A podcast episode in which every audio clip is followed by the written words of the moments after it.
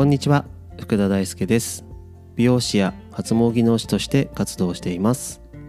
えーとですね今回はあの前回の放送で髪の毛の悩みとか美容に関しての質問とか何かありませんか？って募集したんですけどなんとですね早速 Twitter の方から、えー、質問いただきましたので今回はそちらに対しての、えー、お答えをしていきたいなと思います。ちょっと読んでみますね、えー、質問です髪を巻いた時スプレーガチガチにつけなくてもキープできるベストな方法が知りたいですという内容なんですけど確かに結構固定で巻いてもすぐ取れちゃうとかっていうのってあの実際サロンワークでお客様からあのお話あることもあるんですけど、えー、今回はじゃあこちらに関してですねちょっとお答えしていきたいと思います。えっ、とそうですねまずはじゃあ巻き方からいこうかなと思いますけどあの結構ありがちなのがあの1回に固定とかアイロンに巻きつける髪の毛の量が多すぎるっていう問題があります。でこれを解消するには、まあ、当たり前なんですけどこまめに分けながらやっていくっていうのが必要なんですけどそうですねえっ、ー、とまあ単純にまず上と下半分に分けるっていうのと次に前と後ろを分けるっていうところから始めていってほしいなって思います。あのまあブロッキングをするとか美容師さんは言ったりするんですけどまあ最悪それがちょっと面倒くさいとか難しい場合は自分のあの頭の中で上と下に分けて前と後ろに分けてってやってもらえばいいんですけど1回に巻きつける量の目安としてはあのコテの太さとかアイロンの太さと同じぐらいにするぐらいでいいと思うんですよね。こまめに取ってくださいって言ってもなかなかこう分かりづらいと思うのでアイロンと同じ太さとかコテと同じ太さってやれば、まあ、目で見てわかると思うのでその辺を参考にしてもらえばいいかなと思います。でここからもポイントなんですけど巻いてそのまんまだとやっぱスタイルとして成り立たないと思うんですね。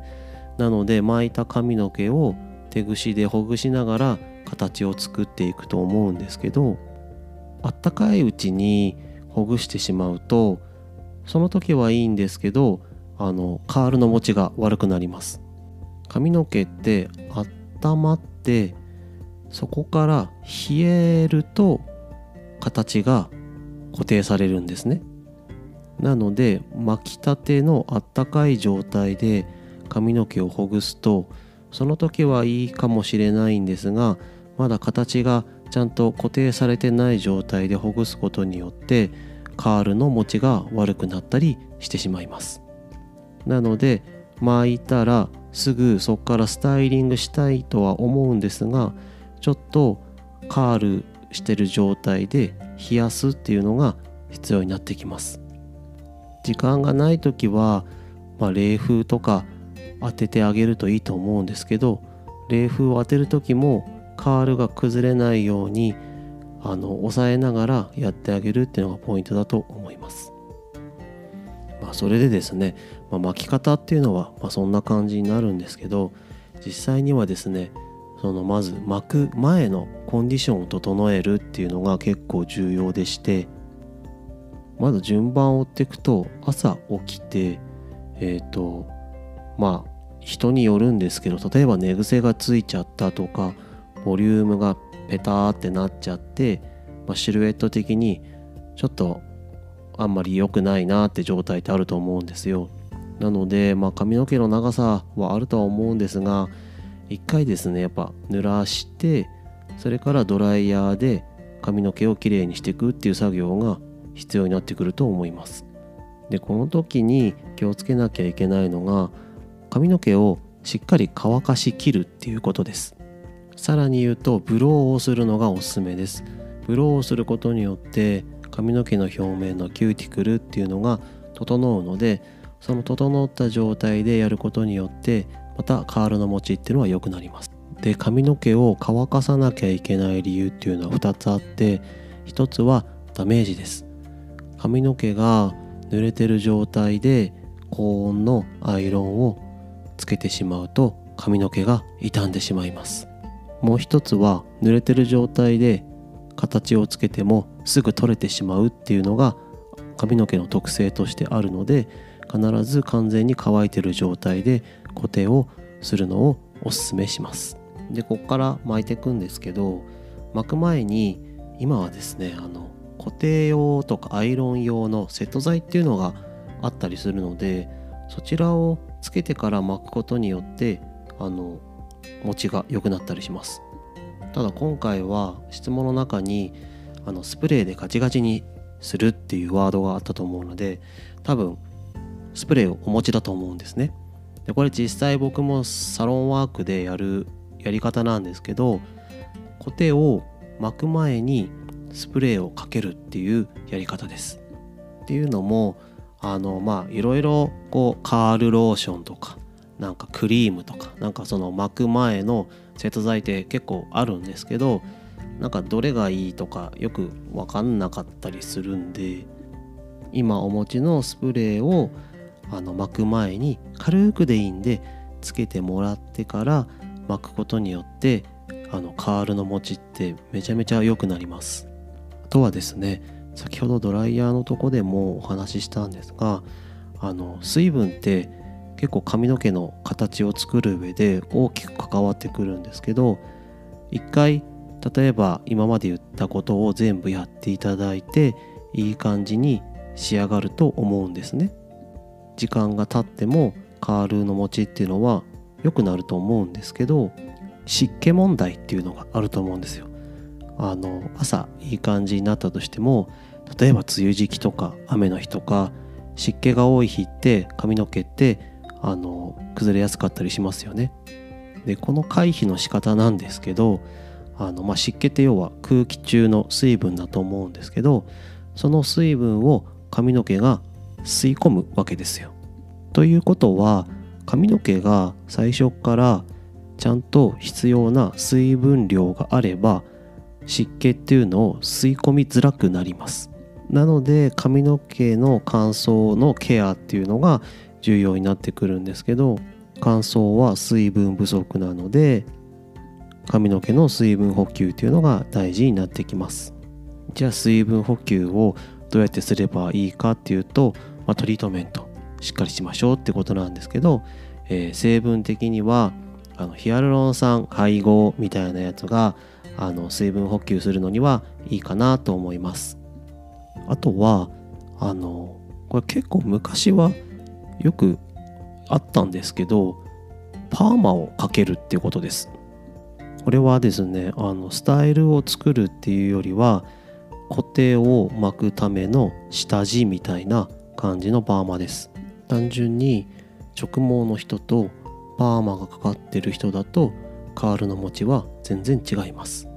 プラスちょっとパーマがかかってることによって毛先が、えー、動いてる状態で巻くのと直毛の状態で巻くのでは巻きやすさも違ったりします。なのでスタイルを作るパーマというよりは、えー、下地になるパーマをかけることによって、えー、カールの持ちとあと巻きやすさっていうのが出てくるのであの意外と下地のパーマをかけるっていうのはおすすめだったりします。ということで、えー、私が今思いつく限りの、巻き髪の持たせ方みたいな感じなんですけどまずは、えー、巻く前に髪の毛のコンディションを整えるのに頭を1回濡らして、えドライヤーをしましょうできるならブローをするのがおすすめですその時のポイントとしてはしっかり乾かすということです。次に巻き方なんですが、できればブロッキングをしてほしいなと思います。前と後ろ上と下を分ける。一度に巻きつける髪の毛の量はコテやアイロンと同じぐらいの太さにするのが分かりやすいかなと思うのでその辺を目安にしてみてください。次に巻いたらすぐほぐすのではなくて少し冷ます時間を作るということです。できれば巻く前に、えー、アイロンやコテ専用のセット剤を使うのをおすすめします。今回はスプレーをお持ちのようなので、えー、巻く前に軽くスプレーを振ってから、えー、巻くっていうのもおすすめだったりします。あとはその巻き髪の天敵である湿気対策としてヒアルロン酸入りの、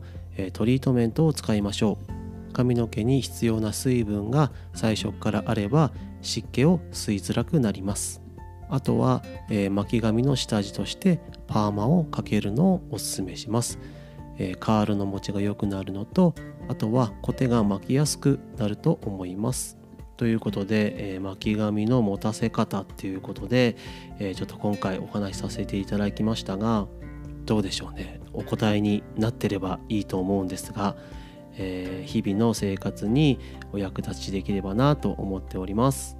これからもですね、えー、どんどんと質問にあのお答えできればなと思うので、えー、お聞きの方でもし髪の毛や美容のことで何か、えー、気になることとかあったら、えどんどんですねあの質問の方は受けておりますので是非是非送っていただければなと思います。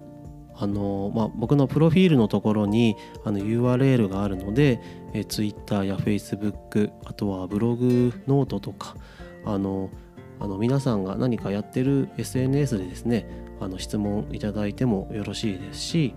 あのこちらをですねあのスタンド FM で聞いてる方はあのレターからとかいろいろやり方はあると思うのでどんどんと質問お待ちしてますのでよろしくお願いします。えこれからも、えこうやって質問に答えたりとか、えこの美容に関してのあの情報っていうのをどんどん配信していきたいと思いますので、え番組の登録フォローをよろしくお願いしますね。